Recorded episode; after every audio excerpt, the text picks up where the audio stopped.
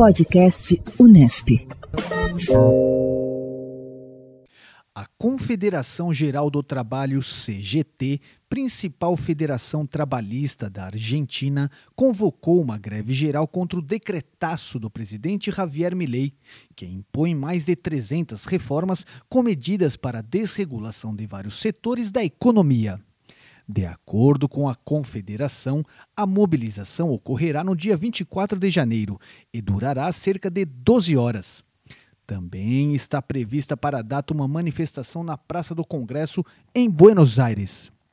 A medida foi aprovada por unanimidade no Comitê Central Confederal, o mais alto órgão executivo da CGT, do qual participam sindicatos regionais de todo o país. A greve também terá adesão da Confederação dos Trabalhadores Argentinos, que representa a maioria dos funcionários públicos e professores, e da União de Trabalhadores da Economia Popular, que reúne movimentos sociais. Outros sindicatos identificados com a esquerda também participarão.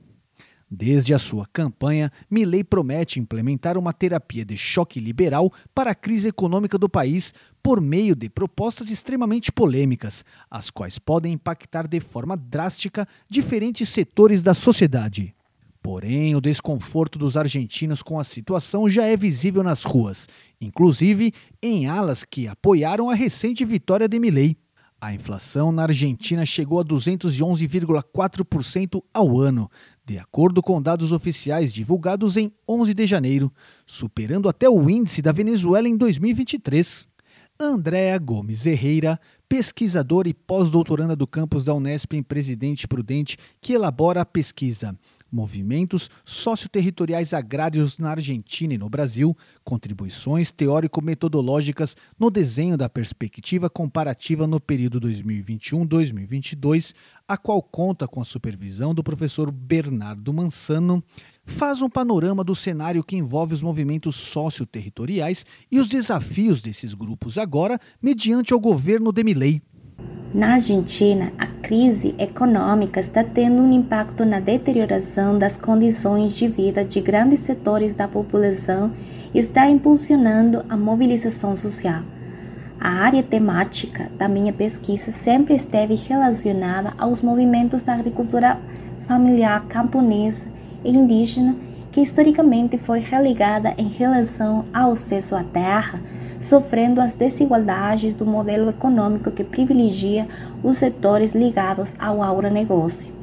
A resistência ao modelo agroexportador é uma luta constante dos movimentos sociais, conjuntamente com outras demandas como soberania alimentar, acesso a mercados e políticas públicas, justiça ambiental e climática. No contexto da crise alimentar e ambiental global e nacional, duas demandas dos movimentos agrários ganharam força.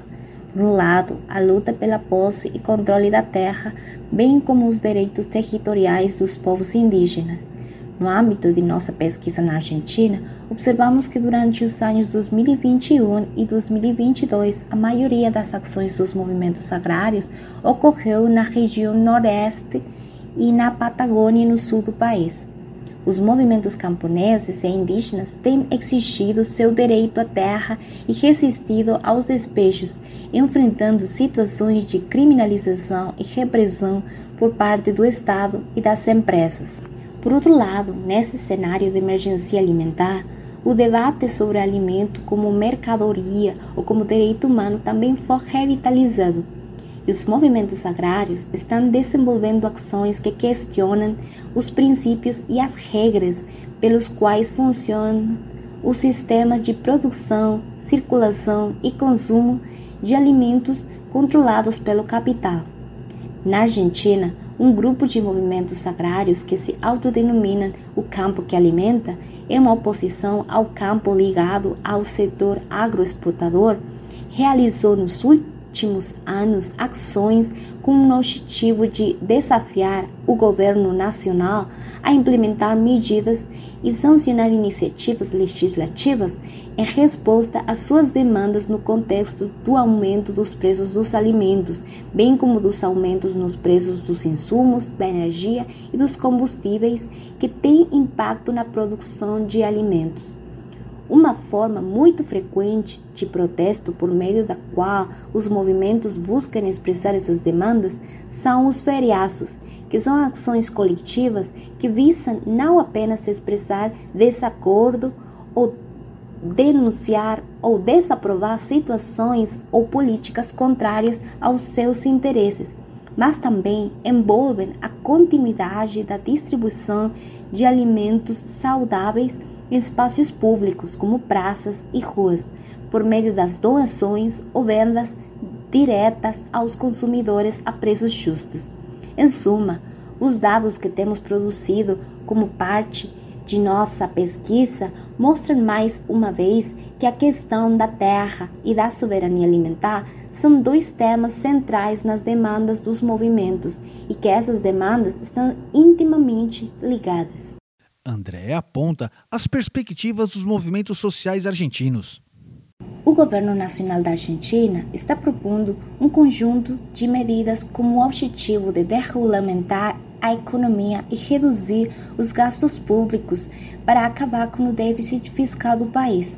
Por outro lado, em matéria político-administrativa e social, o governo de Javier Milei não só promoveu uma reestruturação das áreas governamentais, como a redução dos ministérios de 18 para 9, mas também reformas nas leis trabalhistas e a cessão de poderes legislativos ao poder executivo, para introduzir reformas econômicas que deveriam ser realizadas por lei, limitações ao direito de greve, entre outras reformas penais que revelam a intenção de intensificar o estado punitivo. Grande parte dessas reformas está condensada no decreto de necessidade de urgência do Executivo Nacional intitulado Bases para a Reconstrução da Economia Argentina, que incluiu 366 artigos referentes à privatização de empresas públicas, liberalização do comércio, reforma nos setores de energia, saúde, comunicação e revogação de leis previdenciárias, entre outras reformas Desde o dia em que esse decreto foi anunciado, vem ocorrendo protestos em massa, como panelaços e marchas convocadas por diferentes setores da sociedade, em especial por trabalhadores de diferentes ramos de atividade e aposentados, enquanto uma greve geral convocada pela Central Geral do Trabalho está planejada para o 24 de janeiro. Nesse cenário de crescente descontentamento social e diante da inflexibilidade do governo em reverter essas medidas, espera-se uma intensificação do conflito social na Argentina e um aumento das situações de violência institucional nos próximos meses. Diferentes iniciativas do governo demonstram a intenção de criminalizar o protesto social, como a implementação de um protocolo antiprotestos proposto pelo Ministério da Segurança Nacional e as reformas que se pretende realizar no direito penal por meio da lei ônibus denominada Bases e Pontos de Partida para a Liberdade dos Argentinos, que foi enviada ao Congresso Nacional em 27 de dezembro de 2023. Como as múltiplas reformas que estão sendo promovidas pelo governo nacional na Argentina, a maioria das quais envolve um retrocesso dos direitos políticos, sociais e ambientais, os movimentos de trabalhadores, inquilinos, camponeses, indígenas, ambientais e da economia popular se mobilizaram em defesa de demandas sectoriais e históricas, mas também demonstram uma grande unidade na luta pela defesa do sistema democrático. Em outras palavras, nos primeiros 30 dias, o novo governo já teve muitas manifestações contra suas medidas e é provável que nos próximos meses a mobilização coletiva de amplos setores da população aumente. A pesquisadora também sinaliza risco de mudanças radicais, especificamente no cenário dos campos e das moradias. O Decreto Bases para a Reconstrução da Economia Argentina contempla a revogação de várias leis nacionais que impunham limitações à estrangeirização de recursos estratégicos, como terras, hidrocarbonetos e recursos minerais. As leis de proteção ambiental sobre ecossistemas terrestres, como florestas, pastagens e glaciais, também foram flexibilizadas. Todas essas medidas vão contra os interesses dos movimentos camponeses e indígenas, também dos movimentos ambientais. Especificamente, o decreto incluiu a revogação da lei de terras, uma regulamentação que limitava a possibilidade de venda de terras com importantes fontes de água ou em zonas de segurança de fronteira a estrangeiros. A legislação limitava que apenas 15% do total de terras rurais na Argentina poderiam estar nas mãos de estrangeiros. Com a revogação, não há mais limite e as negociações ficam a cargo da vontade de compradores e vendedores. Tudo isso significa que as comunidades camponesas e indígenas do país enfrentarão uma desapropriação mais frequente e violenta de seus territórios, bem como a degradação dos recursos naturais que são fundamentais para a implementação de suas estratégias de reprodução social e econômica. A vulnerabilidade desses grupos estará ligada à redução dos mecanismos e garantias legais. Em relação à questão do habitat e da moradia, o decreto do Executivo Nacional contempla a revogação da lei do aluguel, o que implica que os contratos de moradia de longo prazo voltarão a ser regidos pelo Código Civil e Comercial de 2015, cujo um dos aspectos mais controversos é que o contrato pode ser estabelecido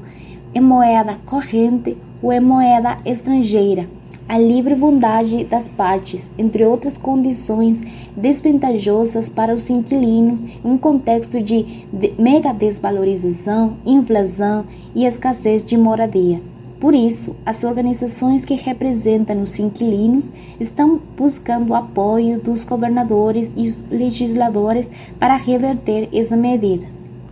Com base na atual situação econômica da Argentina, Andréia aponta como esses grupos têm agido para se sustentarem. As comunidades camponesas e indígenas na Argentina enfrentam graves situações de exclusão social e econômica. Grande parte de suas estratégias de reprodução econômica se baseia na diversificação produtiva, uma vez que as atividades agrícolas e florestais são apenas uma de suas fontes de renda. O turismo rural, o artesanato e outras atividades são as principais fontes de subsistência das famílias camponesas e indígenas. Além disso, na Argentina temos experiências muito interessantes e bem-sucedidas de produção e comercialização de alimentos com base na agroecologia, que demonstram o potencial da agricultura familiar camponesa e indígena na implementação de processos alternativos de desenvolvimento. Entretanto, a existência de políticas estatais que promovam as capacidades desses grupos e possibilitem o acesso à terra, ao crédito e à infraestrutura produtiva tem sido fundamental para a sustentabilidade e o crescimento dessas iniciativas.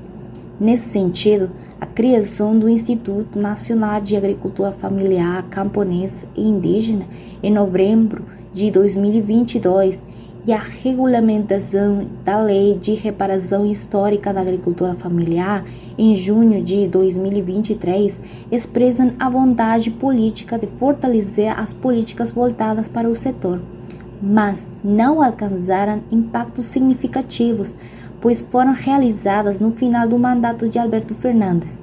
Portanto, é preocupante que na atual administração governamental as políticas de promoção da agricultura familiar camponesa e indígena não ocupem um lugar prioritário na agenda do governo nacional.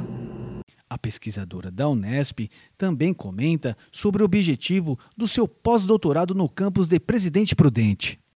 Atualmente estou fazendo meu pós-doutorado no programa de pós-graduação em Geografia da Unesp e no âmbito do projeto internacional Movimentos Socioespaciais e Socioterritoriais em Perspectiva Comparada, coordenado pelo professor Bernardo Manzano Fernandes. Eu faço parte do grupo de pesquisa Ruralidades e Territórios do Instituto de Estudos para o Desenvolvimento Social que pertence à Universidade Nacional de Santiago del Estero e ao Conselho Nacional de Pesquisas Científicas e Técnicas da Argentina. Desde 2021, começamos a participar desse projeto de pesquisa internacional coordenado pelo professor Manzano Fernandes e estamos realizando o levantamento e análise de dados sobre movimentos socioespaciais e socioterritoriais agrários na Argentina. O objetivo de meu pós-doutorado na Unesp é contribuir para construção de uma proposta teórico-metodológica de pesquisa comparativa sobre os movimentos socioespaciais e socioterritoriais agrários na Argentina e no Brasil, especialmente sobre as ações coletivas em relação aos Objetivos de Desenvolvimento Sustentável da ONU para o ano 2021 e 2022. Cabe ressaltar que se trata de uma pesquisa colaborativa envolvendo pesquisadores do Espaço Agrário e Floresta da Rede Data Luta do Brasil e do Grupo Agrário da Argentina, que reúne pesquisadores de seis universidades de diferentes regiões do país, além de doutorandos do programa de pós-graduação em Geografia da Unesp. Os resultados preliminares da análise comparativa dos movimentos socioespaciais e socioterritoriais agrários foram apresentados no Encontro Nacional da Rede Data Luta em outubro de 2023. Brasil e Argentina apresentam um processo de concentração fundária ligado à expansão do modelo de agronegócio e os tipos de movimento que mostraram protagonismo notável foram primeiro os movimentos indígenas e depois os movimentos camponeses. A maioria de suas ações coletivas está relacionada à luta contra a pobreza e a fome, bem como a promoção da segurança e da soberania alimentar, mas também de práticas agrícolas sustentáveis, em particular a agroecologia. Também fazemos parte do grupo de trabalho do Conselho Latino-Americano de Ciências Sociais, CLACSO, chamado Movimentos Socioterritoriais de Perspectiva Crítica e Comparativa esse grupo de trabalho é formado por equipes de pesquisa de três países da América do Sul e do Caribe, que estão envolvidas no levantamento de movimentos socioespaciais e socioterritoriais agrários e urbanos e em suas ações em relação aos objetivos de desenvolvimento sustentável. Renato Coelho para o Pod Territorial Unesp. Podcast Unesp.